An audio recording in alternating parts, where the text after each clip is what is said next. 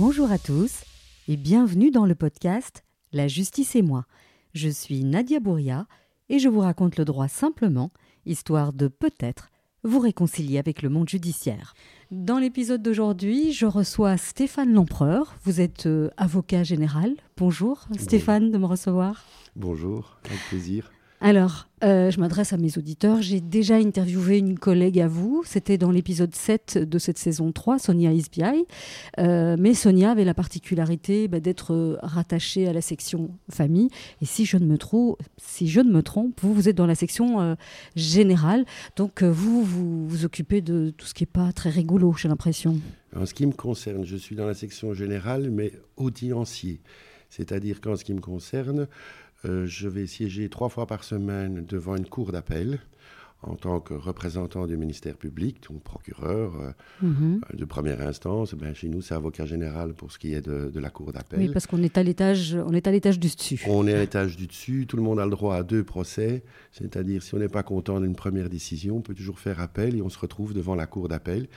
Et moi, je représente le ministère public devant la cour d'appel et à ces audiences publiques dans les dossiers au fond c'est-à-dire les dossiers qui sont clôturés par une instruction ou autre et sur lequel on va prendre une décision de culpabilité et une peine. Donc c'est le dossier qu'on dit au fond. On analyse les faits, savoir si oui ou non la personne est coupable. Mhm. Alors on va commencer par le début, c'est ma question rituelle que je demande à tous mes invités. Euh, alors on sait que pour devenir magistrat, il faut passer les examens, etc. Ça maintenant, je pense que tout le monde le sait. Mais vous, d'un point de vue plus personnel, qu'est-ce qui vous a poussé euh, à à postuler, à se dire tiens, j'ai envie euh, d'être au parquet Alors, je suis un cas particulier euh, dans la mesure où euh, je suis un des rares qui a quitté le barreau après 22 ans. Donc vous étiez avocat été avocat pendant 22 ans, j'étais avocat pénaliste pendant 22 ans. Mhm. Pendant 22 ans, j'ai défendu, on va dire, des criminels, entre guillemets. beaucoup d'entre eux n'étaient pas des criminels puisque je les ai acquittés. Et euh, j'ai fait des cours d'assises en tant qu'avocat, donc je m'occupais de la défense euh, du citoyen, du prévenu qui était poursuivi. Et après 22 ans, j'ai quitté le barreau pour euh, aller du côté de la force obscure et devenir procureur.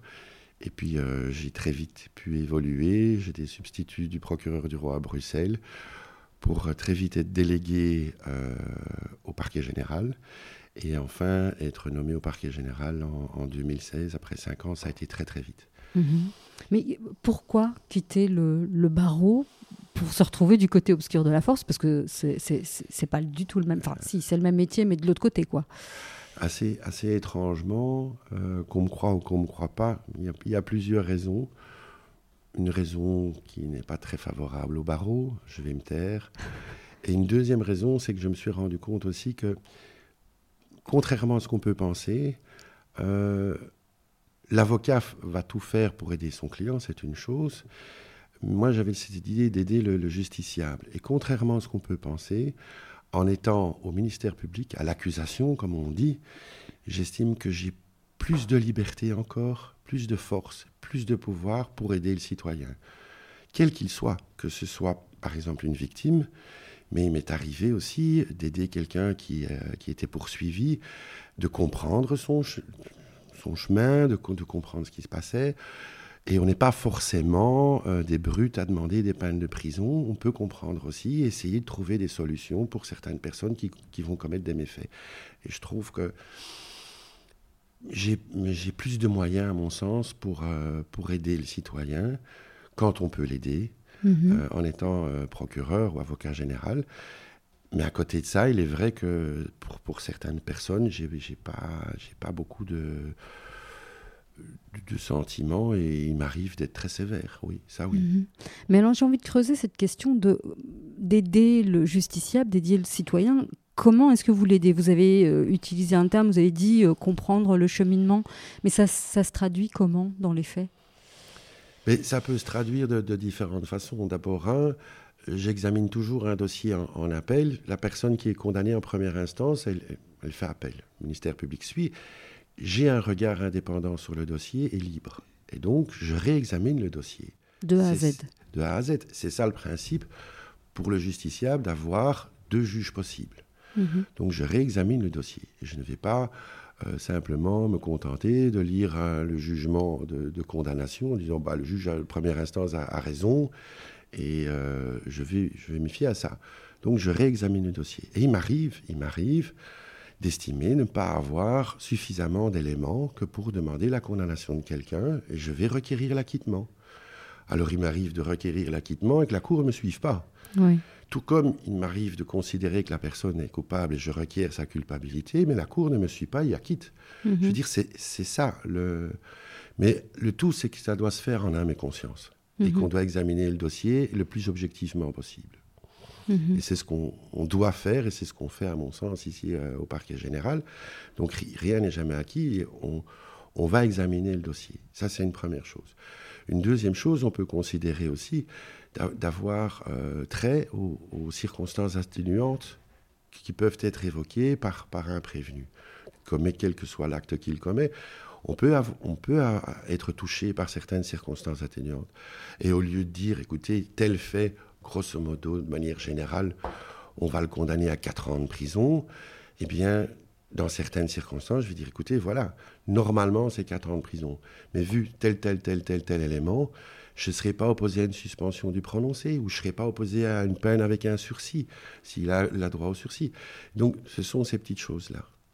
Très bien. Et puis, et puis alors, par exemple, aussi au, travers du fait que, euh, malheureusement, d'un côté, euh, à la Cour d'appel à Bruxelles, on a un arriéré énorme. Mm-hmm.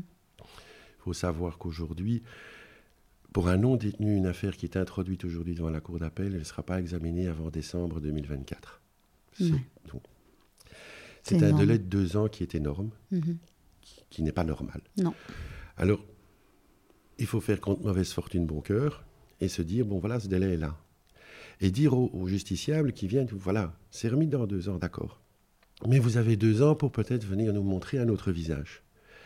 Et quelque part, ben, j'essaye de, faire en sorte que par un commentaire ou un autre, ben, ces deux années qui passent servent un petit peu de, probation prétorienne, comme on dit chez nous. Mhm. C'est-à-dire ben, ben, de période d'essai avant, avant même d'être jugé et de pouvoir montrer au juge, euh, au bout des deux ans, ben, qu'on a changé, qu'on n'a plus commis de nouveaux faits, et, euh, que tout se passe bien, qu'on a trouvé du travail, qu'on s'est resocialisé, euh, ou mhm. toute autre chose du genre. donc, ça a son importance. Mais c'est hyper intéressant euh, ce que vous venez de dire. Mais alors, si on regarde l'autre côté de la pièce de ce même dossier, c'est-à-dire que du, de l'autre côté, la partie civile, elle, elle a un sentiment que cette personne bénéficie d'une impunité. Voilà. Alors, en ce qui concerne l'autre côté, donc pour la victime, une, chose qui est très importante et qu'on dit systématiquement dans ces cas-là, quand on a une victime qui est, qui est présente ou représentée, c'est dire aussi, voilà, vous avez deux ans.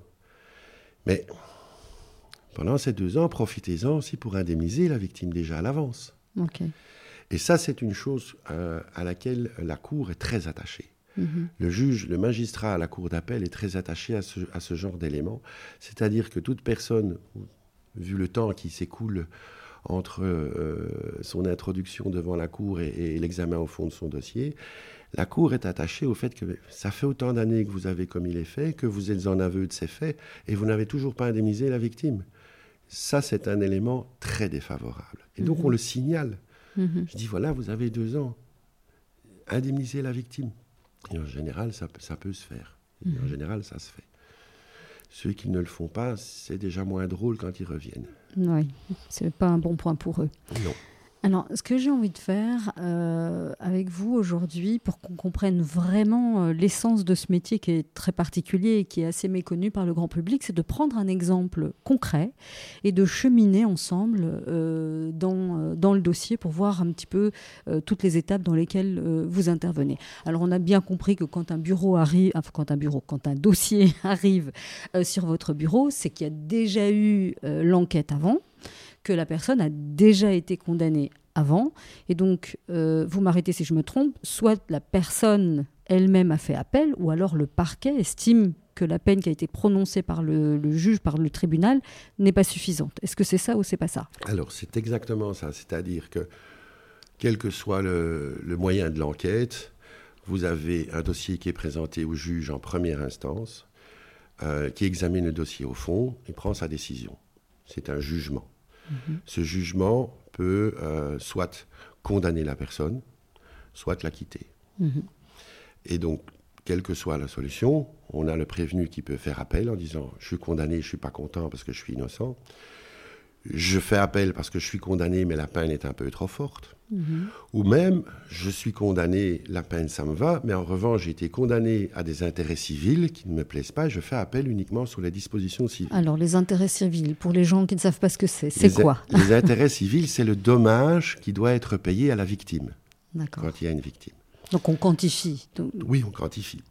C'est-à-dire que, euh, par exemple, une, victime euh, de coups et blessures. Le, prévenu, celui qui a frappé, reconnaît avoir donné des coups. La victime dit, ben voilà, j'ai une incapacité euh, de huit jours, vu les coups que j'ai reçus. J'ai dû aller voir le médecin, j'ai dû aller à l'hôpital. Éventuellement, on a dû, euh, je dirais, on m'a arraché une dent. Euh, on m'a cassé mes lunettes. on a cassé mes lunettes, etc. Et donc, la victime, qu'est-ce qu'elle va faire? Elle va devoir déposer un dossier et réclamer son dommage, qui est un, le dommage matériel. Par exemple, les lunettes cassées, Mhm. les frais médicaux, mhm. les médicaments et autres. Et à côté de ça, elle va réclamer ce qu'on appelle un dommage moral, en mhm. disant j'ai été frappé, mais moralement, je suis quand même touché. Et donc, elle va réclamer ce dommage devant le juge correctionnel en disant voilà, c'est lui qui m'a frappé, à cause de cette personne, j'ai ça, ça, ça et ça comme dommage, je réclame telle somme. Et l'auteur des coups, quand bien même il est en aveu d'avoir donné les coups, il sera condamné au pénal pour les coups, mais au civil, on va lui dire, et voilà, vous devez 20 000 euros à la victime. Et il va dire, oui, 20 000 euros, c'est un peu beaucoup. Et donc, il peut très bien faire appel aussi sur le fait ben, qu'il est condamné au civil à mhm. payer une somme X, Y ou Z. À côté de ça, s'il est acquitté, mon office peut très bien estimer devoir faire appel aussi. Mhm. Alors, ça, ça se passe de la manière suivante, c'est-à-dire que vous avez une personne qui est acquittée en première instance. Le, substitut, le parquet de première instance, le procureur de première instance va nous écrire à nous au parquet général en disant écoutez, voilà ce qui se passe, il y a telle chose, tel fait, tel fait, tel fait. Nous estimons que cette personne est coupable et nous demandons de faire appel de cette décision. Et nous, on lui répond ok, on fait appel. Et donc cette affaire, alors à ce moment-là, revient sur appel du ministère public. Mm-hmm. Il peut arriver peut arriver que euh, la personne soit acquittée en première instance, donc elle ne va pas faire appel, elle, et on fait rapport au parquet général, puis on analyse, le, jugement, et puis on se dit, en effet, elle doit être acquittée, donc on ne fait pas appel. Ça peut arriver aussi. D'accord, c'est ce que j'allais vous poser comme question. Donc parfois, vous, vous, refusez de, faire appel parce que vous estimez que... C'est juste. C'est juste, ok. Et il y a un autre phénomène, c'est qu'en cas d'acquittement, ce qui se passe, c'est que bien souvent, la victime fait appel. Mhm. Mais la victime, en principe, elle ne peut faire appel que sur le civil. C'est-à-dire que elle ne, peut pas, ne peut pas faire appel au pénal. Mhm. Est-ce que vous pouvez expliquer d'où ça vient, ça? Parce qu'il y a souvent une incompréhension de la part des victimes quand on leur explique qu'elles ne peuvent pas faire appel. Elles, sont, elles ont l'impression d'être quantité négligeable, alors que historiquement, il y a une raison. Oui, c'est-à-dire que il faut, il faut estimer euh, deux choses.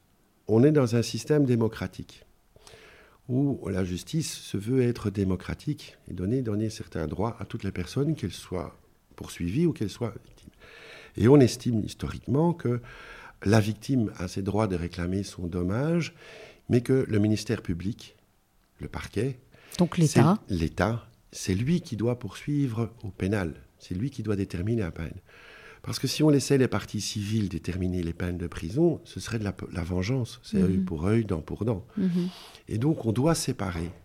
Alors, je comprends bien, j'ai été avocat aussi, donc euh, je comprends évidemment que la victime, elle ne peut pas, dans un procès, se contenter de son dommage civil.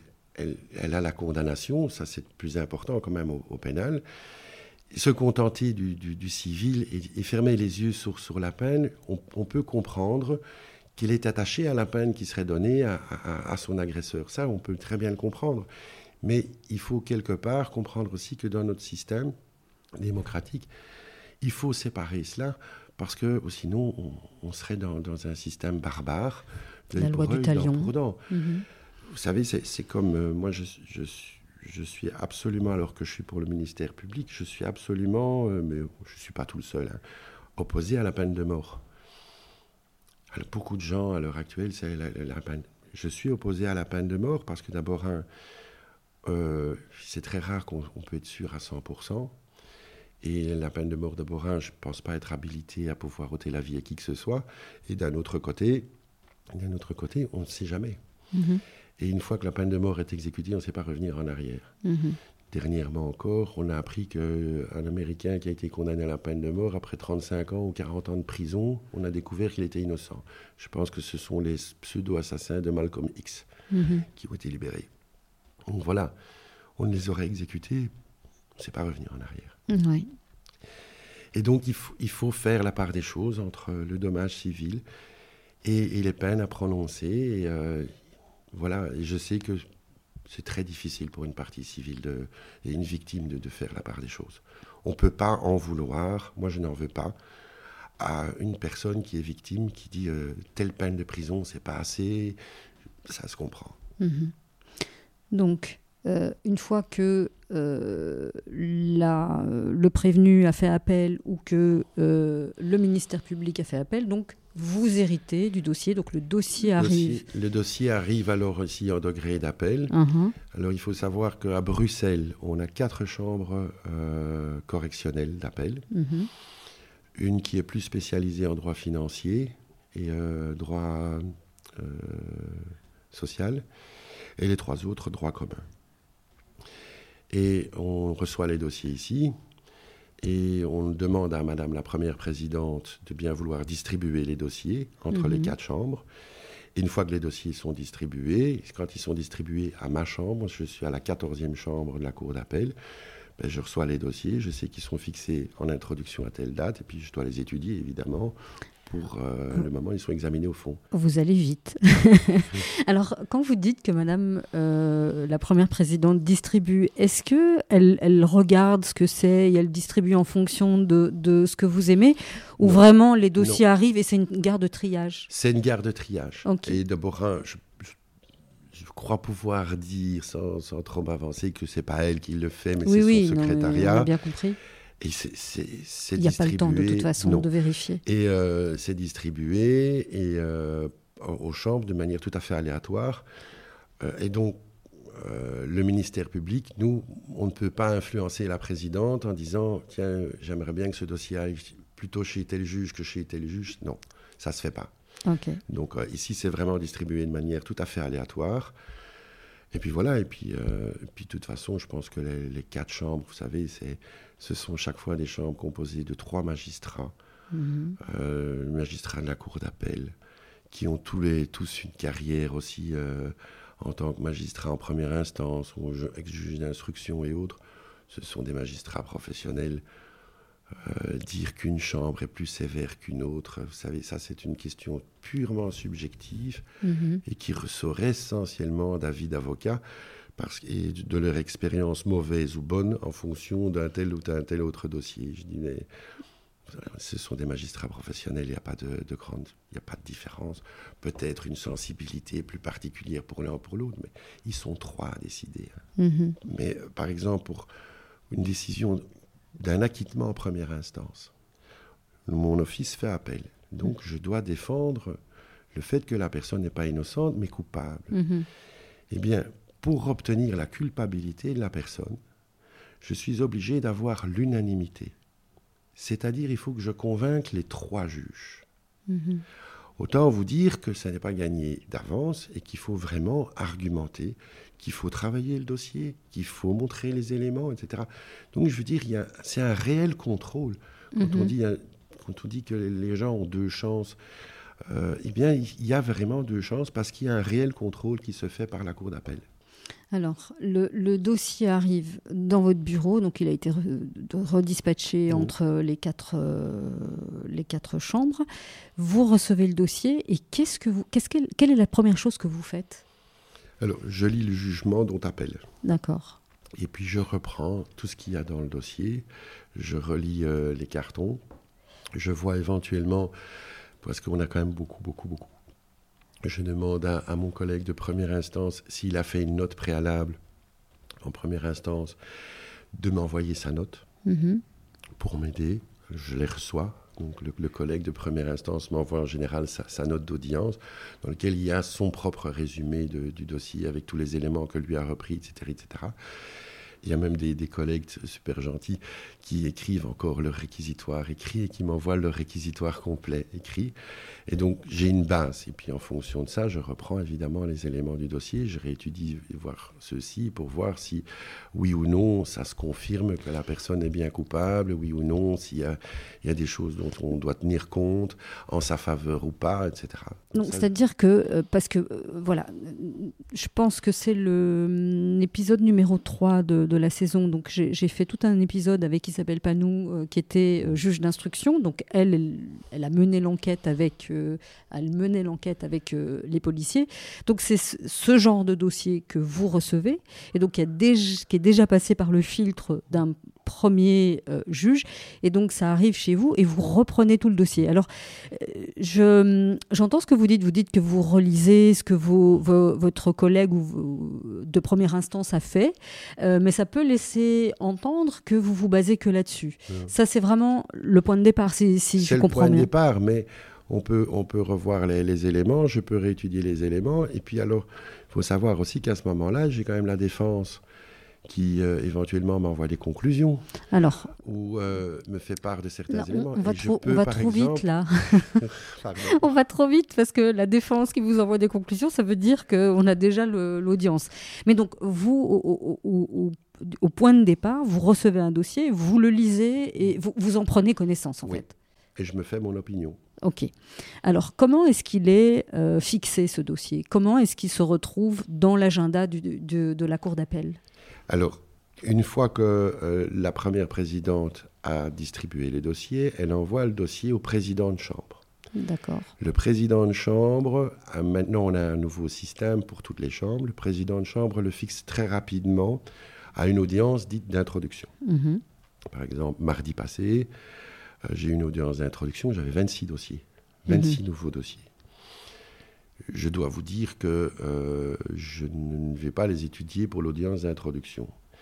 Mais pour l'audience d'introduction, j'ai déjà lu l'essentiel. Euh, pour savoir de quoi on parle. Donc c'est pour ça que c'est important d'avoir le résumé de votre collègue de première instance. Donc ça aussi, et, puis j'ai quand même vu le jugement dont appel, mhm. je, vois qui a fait appel, pourquoi il a fait appel, etc. Donc j'ai ces premiers éléments. Et à l'introduction, l'audience d'introduction, le président de la cour d'appel va dire ben, on remet pour le fond à telle date. Comme je vous l'ai dit au début, malheureusement à l'heure actuelle, on remet en décembre 2024 j'ai le temps d'étudier quand même les, dossiers, ça, ça, ça c'est une chose. Mais attention, les détenus sont remis beaucoup plus tôt, évidemment. Pour un détenu, c'est remis à, trois, maximum trois mois. C'est ce que j'allais vous dire. Donc, quand, quand la personne est, en prison, on, elles sont prioritaires, entre guillemets. Elles sont prioritaires, c'est maximum trois mois chez nous, euh, même quand elles sont sur surveillance électronique. Donc, détenues sous bracelet électronique, on considère que c'est détenu. Mhm. Euh, et donc, c'est fixé très rapidement pour examen évidemment. D'accord. C'est uniquement les dossiers où il n'y a pas de détenus qui sont renvoyés en 2024. Pour les détenus, évidemment, c'est fixé beaucoup plus tôt, donc on va beaucoup plus vite. Il s'avère qu'en euh, degré d'appel, rien n'empêche euh, mon office, c'est-à-dire moi-même, examine le dossier, les avocats de, la défense, euh, mais aussi le président de la Chambre, la, Cour, de dire, tiens, on a examiné le dossier, il nous manquerait ceci ou il nous manquerait cela. Mhm. Et donc à ce moment-là, je, fais des réquisitoires où je peux demander à la police, je dis écoutez, est-ce qu'on n'irait pas réentendre la victime ou est-ce qu'on n'irait pas réentendre tel témoin ou faire un, tout autre devoir? Donc j'ai la possibilité de faire des devoirs complémentaires. Mhm. Évidemment, ce sont des devoirs qui sont ordonnés par par moi, je suis procureur, je ne suis pas juge d'instruction. Mhm. Donc je n'ai pas le pouvoir d'un juge d'instruction. Donc il y a des choses que je ne peux pas. Je ne peux pas ordonner. Je ne mhm. peux pas euh, ordonner des téléphonies, euh, comme le fait un juge d'instruction, puis ce sera un peu tard. Euh, et donc il y a des choses que je ne peux pas faire, mais faire réauditionner quelqu'un, ou... et donc on peut réexaminer une, pièce à conviction, par exemple. Et donc des petites choses comme ça peuvent être faites. Donc, ou demander une expertise psychiatrique complémentaire. Mhm. Ça se fait aussi. Parce que entre le temps euh, de, l'instruction, par exemple, où la personne a été examinée, par un, expert psychiatre qui aboutit à telle conclusion, et le temps que ça arrive chez nous et que ce soit examiné, puis le temps passe, cette personne a peut-être évolué. Donc on demande euh, un, nouvel examen psychiatrique, une réévaluation qui peut aboutir à d'autres conclusions. Ça, ça, a son importance aussi. Donc ça, tout ça, on peut faire. La défense peut me demander aussi de faire certains devoirs. Et la défense, en attendant que la fixation au fond, peut m'écrire en me disant je souhaite telle chose, je souhaite telle chose. Et moi, je peux très bien leur dire je refuse. Ou j'accepte, je le fais volontairement. Et en cas de refus de ma part, euh, rien n'empêche la défense, euh, les avocats, de dire écoutez, voilà, je l'ai demandé au ministère public, il a refusé de le faire mais je le demande à la Cour. La mhm. Cour peut très bien dire, ah mais vous avez raison de le demander, et on va, on va faire tel, tel, tel devoir. Donc ça peut se faire aussi. Donc tout ça, c'est euh, au, ah, moment, au moment de la fixation, avant l'examen au fond. Avant l'examen au fond, sur, les, temps qui se passent. Alors, pour un détenu, évidemment, euh, comme les délais sont très courts, on fixe par exemple une date relais à un mois. Et on se dépêche évidemment de faire les, devoirs s'il y a des devoirs à faire, en, tenant compte qu'il est détenu. Et on se dépêche de faire tel devoir, d'auditionner telle personne. On voit qu'un mois après, ben, les devoirs ont été effectués, les pièces sont déposées au dossier de procédure. Donc on fixe une date à ce moment-là pour, pour plaidoirie, donc au, fond. Mhm. Alors, Mais je ne suis pas. L'essentiel, c'est que même si on n'a pas les moyens euh, à l'occasion d'une instruction ou d'une information, donc à l'origine du dossier, parce qu'entre-temps, mhm. avant que le dossier arrive à la cour d'appel, le temps s'est quand même écoulé. Oui. Sauf pour un détenu, mais même pour un détenu, ça, fait plus ou moins un an quand même. Hein. Oui. Et donc, même si on n'a pas les mêmes moyens, même si on n'est pas en, direct euh, par rapport à la commission des faits, on peut encore ordonner certaines choses et on peut encore faire évoluer le dossier. Mhm. Alors, euh, que, les choses soient bien claires, quand vous dites que je peux ordonner des devoirs, vous faites, euh, par exemple, vous demandez à la police de réentendre quelqu'un.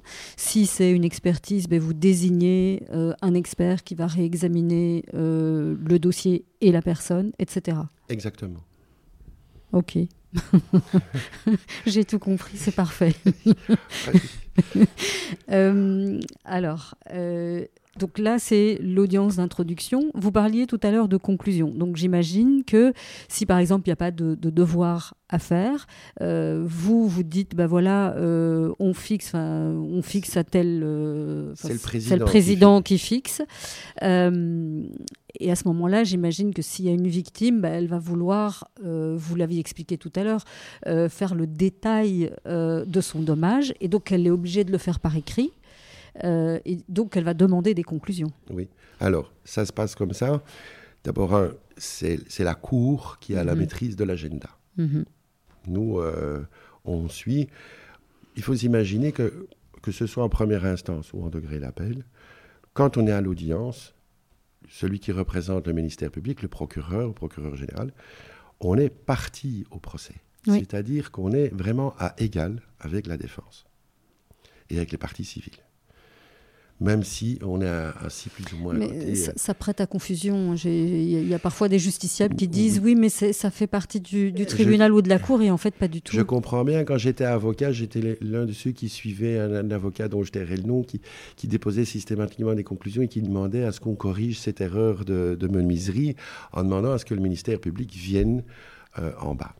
En fait, c'est historique. c'est comme ça, c'est comme ça. Il faut s'imaginer que c'est uniquement parce qu'on est magistrat mais sinon, par rapport au, juge du, fond, le, magistrat du siège, le président, euh, moi je suis une partie, pas plus. Mhm. Simplement, on est à côté parce que euh, ça facilite certaines relations, non pas personnelles, mais c'est les relations administratives. Il faut bien s'imaginer que au niveau administratif, nous avons des liens avec le siège mhm. que n'a pas la défense pour gérer euh, l'extraction des détenus, pour gérer euh, la prise du dossier, s'il y a un problème ou quoi que ce soit.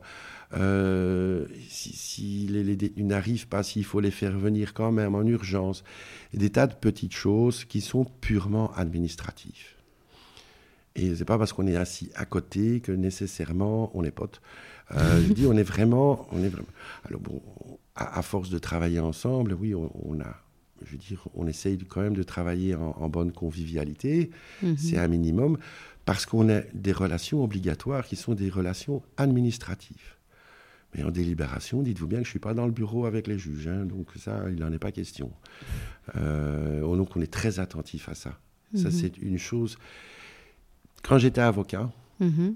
pendant de très nombreuses années, j'étais pendant 22 ans avocat, j'avais toujours cette suspicion de, me dire le parquet est quand même en, lien avec le siège. Et c'est la première claque que j'ai prise quand je suis arrivé au parquet, c'est de me dire ben non. Mhm. Contrairement à ce qu'on pourrait penser, on n'est pas avec le, juge qui, va délibérer et qui siège et qui va prendre une décision avec nous à côté. Ça, ça n'existe pas. Ça n'existe pas. Franchement, ça n'existe pas. Et dites-vous bien que quand on se permet de faire un commentaire à un magistrat du siège hein, concernant une affaire qui serait en délibéré ou quoi que ce soit, tout de suite on nous tape sur les doigts. Parce qu'il y a bien une chose qu'un juge du siège ne supporte pas, c'est qu'on se permette de lui faire un commentaire à ce sujet-là. Il est bien trop attaché à son indépendance.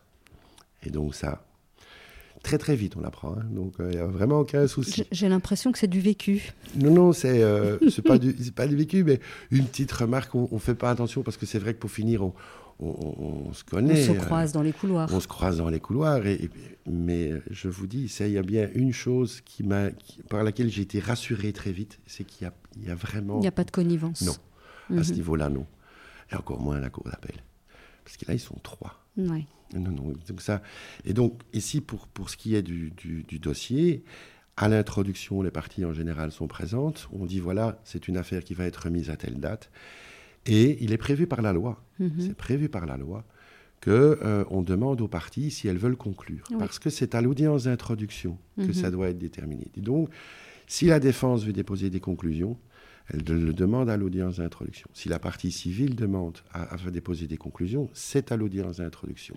Et moi aussi. Parce que mhm. je peux aussi déposer des conclusions. Pour le public, des conclusions, c'est donc un rapport dans lequel chacun euh, indique ses, arguments. Exactement. C'est-à-dire que ce sont les écrits que les, parties peuvent déposer au dossier, écrits qui en général développent les moyens de défense et les mhm. moyens invoqués pour sa mhm. défense, les moyens invoqués.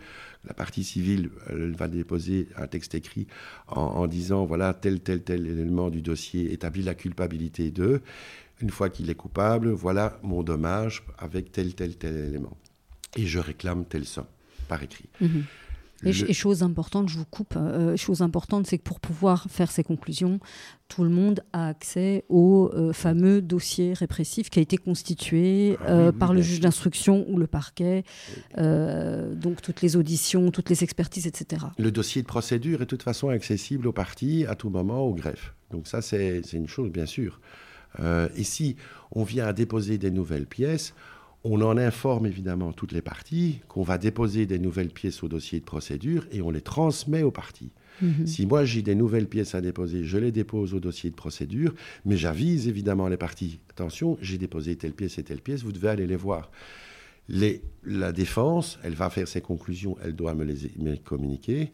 Et si elle dépose des pièces en annexe de son écrit, elle doit me les communiquer. La partie civile aussi doit communiquer mhm. les pièces.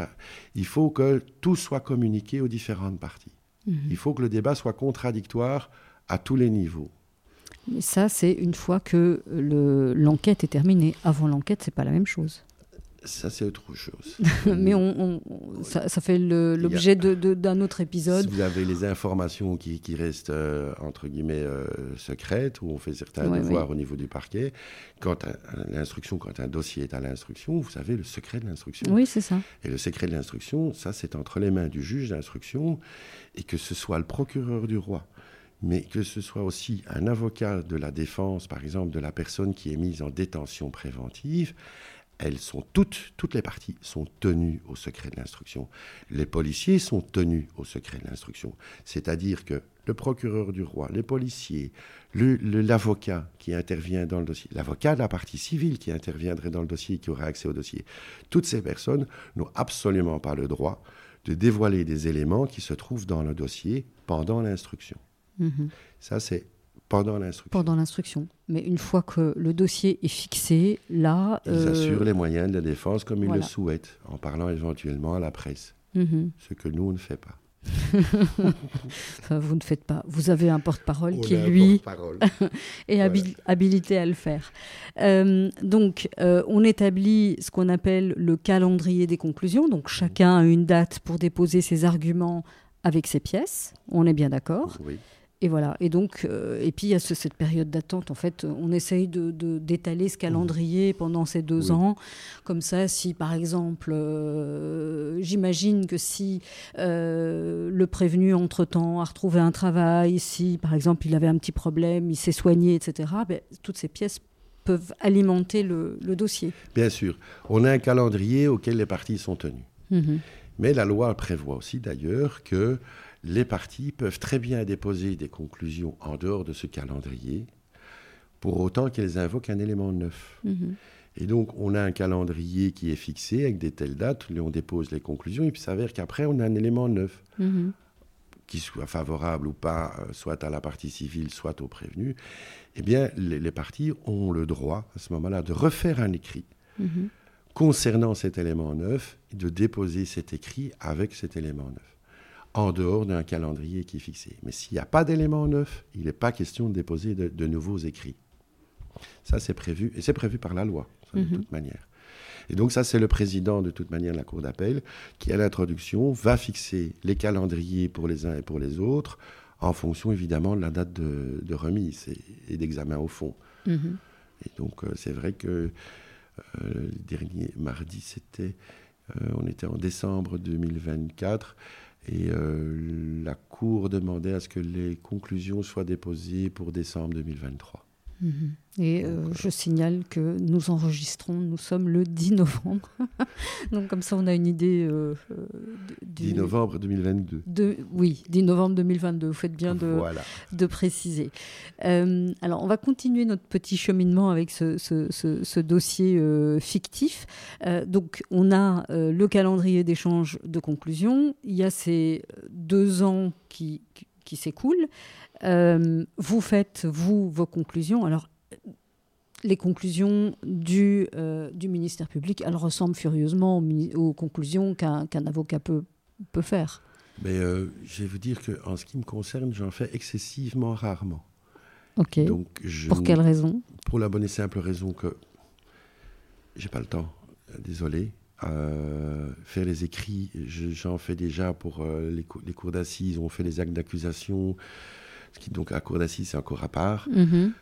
Euh, et, donc ça, je, fais très rarement. Et je, on ne fait en définitive des écrits que sur certains éléments purement juridiques, purement de droit, pardon. Mhm. Là où on a un, problème en droit particulier, éventuellement, on fait des conclusions écrites. Sinon, je n'en fais pas. Je n'ai pas vraiment le temps. Et donc, mes réquisitions, quand l'avocat me téléphone, il, me demande qu'est-ce que tu vas requérir, euh, etc. pour l'avocat qui me connaît, il me tutoie. euh, ça ne me pose pas de problème. Mais euh, je dis, ben, je vais requérir ça, ça et ça. Je, lui dis, ça ne, me, ça ne me pose aucun problème de dire à l'avance à un avocat qui me téléphone ce que, ce que je veux requérir, pour autant que je le sache. Parce que ça dépend quand il me téléphone. Il y a des fois où je ne sais pas quand je vais prendre ma décision. Et donc voilà, moi je fais très peu d'écrits. Mais c'est vrai que un écrit du ministère public, ça doit correspondre au même canon qu'aux conclusions de, la défense ou, d'une partie civile. Mhm. je vous dis, c'est excessivement rare. D'accord. Euh, alors, vous veniez euh, d'évoquer le fait que vous étiez quand même relativement cool et que les avocats de la défense euh, pouvaient vous appeler pour savoir ce que vous alliez requérir, ou, les, les, parties civiles aussi d'ailleurs. comment est-ce que vous vous préparez, vous, aux audiences? Ben, j'ai réétudié le dossier. Alors, je l'étudie une première fois, j'ai mes notes. Euh, et puis, je, le, je, revois mes notes euh, la semaine qui précède les audiences. Donc, par exemple, là, vous avez mes audiences pour la semaine prochaine qui sont là, avec mes notes. Mhm. donc, euh, je les ai déjà relues. D'accord. Et bon, comme j'ai mon cerveau qui est vraiment rempli, rempli, j'ai cette chance, et que comme ça, je ne pourrais pas vous redire ce qu'il y a là alors que je les ai étudiés ce matin. Alors quand il me dit là, il me, il me pointe une armoire sur laquelle il y a, plusieurs dossiers. Et donc, quand euh, ce qui se passe, c'est comme ça que moi je fonctionne. Je vais l'oublier jusqu'à lundi. Lundi après-midi à 14h, je vais descendre à l'audience. On va me dire, on prend tel dossier, je vais l'ouvrir, je vais avoir la note devant moi, tout de suite, ça va revenir. D'accord. Alors, bon, bien souvent, j'ai des, des, petites notes bien simples parce que ce n'est pas non plus forcément tous des dossiers compliqués. Pour le reste, mes réquisitoires, en général, sauf les, gros, gros dossiers, là, j'ai des, réquisitoires que je prépare de manière écrite avec des mots-clés. Mais ça, ça dépend d'une personne à l'autre. Euh, les avocats, c'est la même chose. Ils vont faire leur plaidoirie par écrit de, manière euh, totale ou euh, avec des mots-clés. Mais moi, ça sera des, mots-clés. Et tout me revient quand j'ouvre le dossier. C'est comme ça que ça marche par bonheur, parce qu'il y a beaucoup. Il faut quand même s'imaginer que je dois euh, voir en moyenne, en moyenne 15 euh, à 20 dossiers par semaine. D'accord. Donc chaque fois 15 à 20 dossiers qu'il aura fallu euh, étudier de A à Z. Mais bon, le temps de les voir une fois, deux fois. Oui. Mais bon, ça fait quand même beaucoup. Mhm. Très bien. Et alors, ensuite, une fois que. Donc, vous n'êtes pas le dernier à parler, puisque c'est la défense qui a le dernier mot. Donc la partie civile commence, puis c'est vous, puis euh, c'est euh, la défense, et puis ensuite euh, le, la Cour prend le dossier en délibéré. Et donc pendant ce temps-là, vous, il ne se passe rien pour vous. Une fois que l'affaire est en délibéré, moi, c'est fini. C'est terminé. Moi, c'est terminé. Moi, j'ai fait le boulot, j'ai requis, et puis on attend la décision, comme tout le monde. Mhm. Donc voilà. Et alors, au, prononcé, ben, on voit ce que ça donne. Donc le prononcer, c'est quand euh, la Cour euh, euh, vient, prononcer son arrêt, c'est-à-dire sa décision. Et, voilà, et puis on, est en attente. Alors bien souvent, je dis c'est à un mois le prononcer. Mhm. Et la, seule chose, la seule difficulté que j'ai, moi, c'est que je dois revoir avant le prononcer, vite, vite, le, dossier pour, pour, savoir de quoi je parlais un mois avant. Parce que sinon j'oubliais. C'est mhm. tout. Donc je, dois vite, vite revoir pour, pour savoir et vérifier ce que j'ai requis, pour voir quelle est la décision prise par la Cour, vérifier aussi si c'est une personne qui est condamnée éventuellement, qui a fait défaut, et mhm. pour lequel, si j'ai une peine supérieure à 36 mois, je peux demander, supérieure ou égale, je peux demander une arrestation immédiate. Donc je dois faire un petit peu attention à tout ça. D'accord. Donc l'arrestation immédiate, c'est euh, bah, vous devez requérir immédiatement en fait. Oui, c'est-à-dire que si une personne fait défaut, voir si elle est présente, mhm. en fonction de ce qui est prononcé par la Cour, je peux demander à la Cour qu'il soit arrêté immédiatement. Alors si elle est présente, elle sera arrêtée immédiatement si la Cour suit mon mhm. réquisitoire, parce que encore une fois, je demande. Je n'ordonne pas à la Cour, donc c'est important. Mhm. C'est la Cour qui décide. Et euh, si elle décide de l'arrestation, on l'arrête immédiatement. Et pour une personne qui n'est pas là, donc qui fait défaut, demande son arrestation immédiate. Si j'ai l'arrestation immédiate, j'ai un document à ce moment-là qui est envoyé et qui est envoyé à toutes les polices pour aller le chercher d'une manière ou d'une autre. Mhm. vous l'avez évoqué tout à l'heure, vous, euh, vous, vous, allez aussi parfois à la cour d'assises. Et donc là, c'est des, euh, des, des crimes, donc c'est des choses beaucoup plus euh, graves. Est-ce que vous pouvez nous expliquer la, la différence avec des audiences correctionnelles et... C'est vraiment très différent. Hein. Mhm. Alors là, la cour d'assises, c'est un principe qui date du siècle des Lumières. Vous allez lire Voltaire, vous allez comprendre. Voltaire estimait que les crimes les plus graves doivent mhm. être jugés par la société elle-même, mhm. c'est-à-dire par le citoyen. Ça, c'est l'origine. Mhm. Siècle des Lumières, Voltaire. C'est je suis un fervent défenseur de Voltaire, je suis un vieux con, mais pas c'est comme ça, parce que vous avez beaucoup de gens qui critiquent ce système à l'heure actuelle. Bon. En attendant, la loi belge prévoit toujours un système où les crimes les plus graves, les crimes de sang les plus mhm. graves, sont jugés par une cour d'assises. La cour d'assises est composée de 12 citoyens qui mhm. ont été tirés au sort, ce qu'on appelle le jury. Mhm. Et les débats sont dirigés, je dis bien les débats sont dirigés par trois magistrats professionnels. Un magistrat de la cour d'appel, deux magistrats du tribunal de première instance, qui sont les juges assesseurs. La loi a changé un peu, enfin, un peu, tout va tellement vite. À l'heure actuelle, le jury d'assises, donc les douze jurés, les douze citoyens, vont statuer sur la culpabilité d'une personne après avoir fait le procès, avec, en compagnie de, du magistrat professionnel. Mais seuls les douze jurés vont voter sur la culpabilité. Ça, c'est une chose. Sur la peine, si Mhm. jamais il y a un verdict de culpabilité, à ce moment-là, c'est les douze jurés et les trois magistrats professionnels qui vont se prononcer sur la peine. Alors, Alors- vous me faites tout un, tout un cours et c'est passionnant, mais moi, ma question, c'était qu'est-ce qui est différent pour vous? Pour moi, Oui. c'est un, un travail dix fois plus important. encore. Oui, Parce qu'on le prévoit maintenant, le système organisé par Monsieur le procureur général, il a Mhm. voulu qu'à Bruxelles, compte tenu du nombre d'affaires, il y ait ce qu'on appelle un pool à 6. oui. Le pool à 6 regroupe des magistrats du, de- du parquet de Bruxelles, donc de Mhm. première instance, et des magistrats de la, la cour d'appel, enfin du parquet général, Mhm, parce qu'on a trop. D'habitude, la cour d'assises était toujours réservée aux grands avocats généraux. On a beaucoup trop. Et euh, le procureur général veut qu'il y ait un pool qui en- englobe tout le monde, même les magistrats du parquet. Et ça fonctionne très bien, si ce n'est qu'on a tellement d'affaires qu'on n'a pas assez de volontaires. Il faut être volontaire pour le faire, Mhm. parce que ça vient en plus de votre travail. D'accord. Et ce pool assise fait que, à partir du moment où on est désigné, lorsqu'un dossier est mis dans le pool assise, c'est-à-dire dès qu'on qu'on a un fait qui est commis, un crime qui est commis, euh, vous avez le, substitut de première instance qui, va descendre sur les lieux des faits, qui va faire un rapport en ce qui concerne les faits qui sont constatés, qui va faire ouvrir une instruction auprès d'un juge d'instruction, par exemple pour meurtre ou pour assassinat. Dès le lendemain, ce dossier va rentrer dans le pool assise. Le pool assise va décider de la distribution de ce dossier à tel et tel magistrat. Vous aurez un magistrat titulaire et un magistrat en backup si jamais il y a un problème. Et le magistrat titulaire, qu'il soit de première instance ou du parquet général, va s'occuper de ce dossier et va suivre ce dossier du début jusqu'à la fin. C'est-à-dire que euh, tous les devoirs qui sont faits par le juge d'instruction et les chambres du conseil, même que je suis au parquet général, eh bien, je dois aller à la chambre du conseil. Alors, je me fais souvent remplacer parce que ça tombe pendant mes audiences, etc. Mais le principe veut que moi, j'aille en chambre Mais vous êtes au courant de ce qui se passe. Et je suis au courant de ce qui se passe.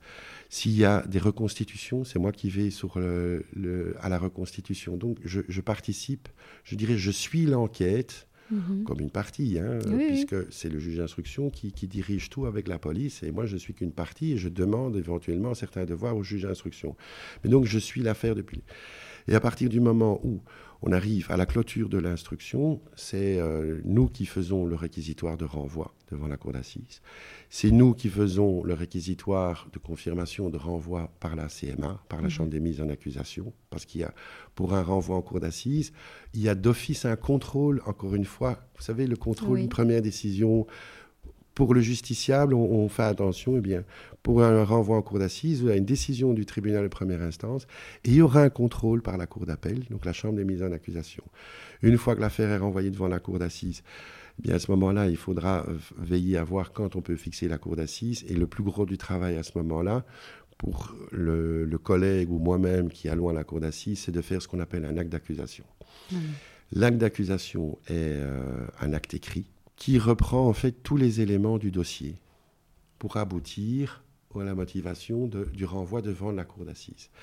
Il faut que cet acte d'accusation qui est fait par, par nous soit le plus objectif possible. C'est-à-dire qu'on ne peut pas émettre dans cet acte écrit un quelconque commentaire personnel euh, ou considérer d'office que la personne est coupable. Mhm. On va requérir sa culpabilité, mais dans l'acte écrit, on ne peut pas le mettre Mhm. on indique tous les éléments qu'il y a au dossier.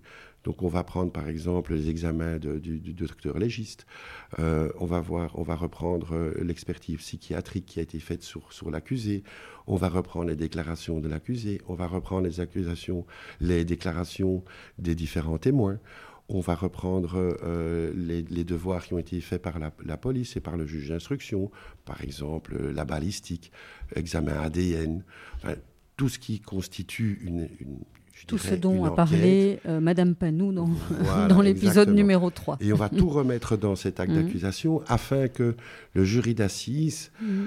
euh, après, parce que cet acte d'accusation, en plus de ça, doit être lu Oui. par euh, euh, le ministère public à l'introduction du, du dossier à la cour d'assises. Donc à, à la première, à la Première première audience. audience, vous devez lire. Et donc Oui. si c'est un acte d'accusation qui fait... 200 euh, pages. Vous lisez 200 pages. Oui. Et vous pouvez pas résumer. Non. C'est-à-dire que ça se discute. Ça se discute et Là encore une fois, c'est, il semblerait qu'on pourrait le, faire, mais bon, ça se discute. Mais bon, mais c'est pas dans les traditions. C'est pas dans les traditions. Alors bon, il y a certains euh, collègues qui font des très longs actes d'accusation. Nous, on nous a demandé ici en disant que de toute façon, c'est pas un, très long acte d'accusation. Personnellement, je trouve pas ça euh, efficace dans la mesure où les jurés, après 50 pages, euh, vous les perdez. Mm-hmm. Parce que c'est pas évident. Donc, euh, on essaye de limiter à 50 pages. Voilà. Mais il y a des cours d'assises qui sont tellement énormes qu'on ne peut pas résumer en 50 pages. Je pense que l'acte d'accusation qui va devoir être lu prochainement euh, à la prochaine cour d'assises dont tout le monde parle, c'est un acte d'accusation qui va faire des centaines de pages. D'accord. Et qui va devoir être lu, à mon avis, plus d'un jour complet. Oui. Mhm. Et donc voilà, mais je pense que peut difficilement faire autrement. Ça, c'est autre chose. Donc, euh, c'est vrai qu'on doit résumer les faits. Mhm. Mais entre résumer 10 euh, cartons, euh, disons qu'un carton fait à peu près entre 700 et 900 pages, et, résumer 250 euh, cartons, c'est pas la même chose. Donc on peut comprendre. Voilà. Et donc on doit lire. Et cet acte d'accusation, en fait, c'est la seule pièce que le jury d'assises a entre les mains mm-hmm. Pendant tout le procès, jusqu'à ce qu'ils partent en délibération. Une mm-hmm. fois qu'ils sont en délibération, ils auront accès au dossier. Et donc, le seul acte qui parle des faits, en, termes d'acte écrit qui parle des faits, c'est l'acte d'accusation. Et alors, pour le boulot, en dehors de l'acte d'accusation, ben, c'est un, c'est de suivre, évidemment, de préparer tout le procès d'assises, de veiller à ce que tous les témoins soient, soient bien convoqués, euh, de veiller à ce que toutes les citations soient bien envoyées. Tout ça doit être fait dans des délais bien précis et prévus par la loi. Et puis, alors, on a assisté au procès, qui dure en général, pour un procès normal, une bonne on va dire 7 euh, à 8 jours ouvrables, et requérir comme on requiert euh, habituellement, sauf qu'on doit être un peu plus complet aussi, euh, et puis requérir sur, sur la peine, parce qu'ici, les débats sont séparés à la cour mhm. d'assises. On a d'abord un débat sur la culpabilité, et après on a un débat sur la peine, si il y a un verdict de culpabilité. Alors que devant la cour d'appel, on, requiert le tout ensemble. On dit voilà, mhm. il est coupable, je demande telle peine. Ça se fait en une fois. Est-ce que j'étais... C'est très clair, c'est résumé et c'est très clair et c'est, passionnant et j'ai même l'impression que si, euh, si je ne vous arrête pas, on pourrait encore parler pendant des heures. À moi, c'est la cour d'assises, c'est toute une histoire. Donc euh, voilà, je sais qu'on critique énormément la cour d'assises. Je peux le comprendre parce que je dirais, euh, c'est un avis tout à fait personnel qui n'engage personne d'autre que moi. Je le dis tout de suite. je je pense très sincèrement que le, procès qui va arriver, on n'aurait jamais dû laisser ça entre, entre les mains d'un jury d'assises, mhm. un jury populaire. Non pas qu'ils ne sont pas capables. Ça, je ne crois pas, parce que je suis un fervent défenseur du jury d'assises. Je ne sais pas pourquoi. C'est quelque chose qui est inexplicable. J'ai fait, je pense, une trentaine de cours d'assises en tant qu'avocat. Je suis maintenant à peu près une dizaine en tant que, procureur général et avocat général. Et, euh, et je ne sais pas pourquoi j'ai cette impression que vous prenez 12 euh, personnes qui ne se connaissent pas, qui sont d'origines différentes, qui sont de cultures différentes, qui sont d'éducation différente, vous les mettez euh, ensemble pendant une semaine, et je ne sais pas vous expliquer pourquoi, il y a un phénomène qui fait que il y a une justice qui en sort. Et mm-hmm. moi, je n'irai jamais dire que, même à l'heure actuelle, alors que les débats sont compliqués, mm-hmm. Mais il y a cette espèce, je ne sais pas, de, de, bon sens populaire. Je ne sais pas dire autrement. Et c'est vraiment pas péjoratif, que du contraire. Je ne sais pas comment ça se passe. Euh, c'est un phénomène inexpliqué pour moi. Ces gens parviennent à prendre des décisions qui sont euh, les plus justes possibles en fonction des débats. Et le meilleur exemple que j'ai à donner, alors même que c'est une décision qui a été prise par un jury populaire, sans la présence des juges. Mhm. C'est l'affaire du trou. Mhm. Vous avez 12 personnes qui ont subi les pires pressions qui soient, médiatiques et autres, dans une affaire des plus horribles qui soient, la mort de tous ces enfants, qui ont été pendant des semaines à suivre ce procès, dans un climat horrible, mhm. où euh, les gens se disaient des choses euh, pique-pendre l'un de l'autre, les, les, batailles des avocats, de certains avocats, parce que d'autres n'ont pas joué là-dedans, euh, dans un climat très dur. Eh bien, ces gens, hein, qu'on pourrait dire qu'ils sont sortis de leur campagne hein, mmh. ardennaise, eh bien, chapeau à eux, parce qu'ils ont subi toutes ces pressions, ils, ont, ils se sont retrouvés seuls à délibérer sur la culpabilité. De quatre, ils étaient quatre hein, dans le box quatre personnes totalement différentes. Quatre personnes qui avaient fait des choses totalement différentes l'une de l'autre. Ils sont parvenus, quoi qu'on puisse en dire, à sortir un verdict de culpabilité qui a fait la différence entre le principal intéressé, sa compagne, mm-hmm. l'autre zozo, excusez-moi de le dire comme ça, et euh, qui est quand même vachement coupable. Attention, je dis Zozo, mais euh, je ne minimise pas sa, participation, que du contraire, et Nioul. Ils sont parvenus à faire la différence entre les quatre.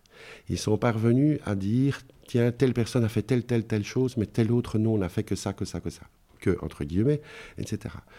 Ils sont parvenus, malgré les pressions, à acquitter Nioul en ce qui concerne les faits de mœurs. Hein et à le condamner pour l'effet de stupéfiants. Donc il fallait être vachement bien concentré pour faire la différence et pour en arriver à déterminer que, oui, mais pour le trafic de stupes, il est tombé. Ils ont fait ça à douce, tout seul, hein, sans intervention d'un magistrat professionnel. Et ils ont pondu un verdict de culpabilité picobello. Hein. Et on viendrait dire que le, le citoyen n'est pas capable de juger? Moi, je dis que Voltaire, il avait bien raison. Et ça, pour moi, c'est la meilleure preuve. Alors oui, on peut se tromper. Oui, il y a des jurés qui se sont trompés. Ça, mais il y a des magistrats professionnels qui Aussi. Et je vais dire une bonne chose. Moi, je peux, je peux requérir euh, une, la culpabilité de quelqu'un. Je peux très bien me tromper. Hein. Mm-hmm. Ou je peux penser que telle personne est innocente et je peux très bien me tromper. Et donc là, ça, l'erreur, elle est humaine. Et je pense que très sincèrement, un jury populaire ne se trompe pas plus, ni moins qu'un juge professionnel.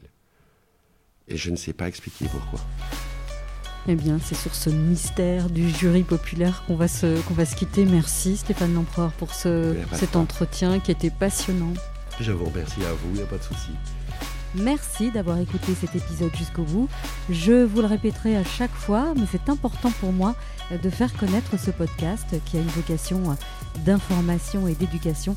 Alors partagez-le autour de vous et n'hésitez pas à poser vos questions ou à suggérer un invité. Et moi je vous dis à la semaine prochaine.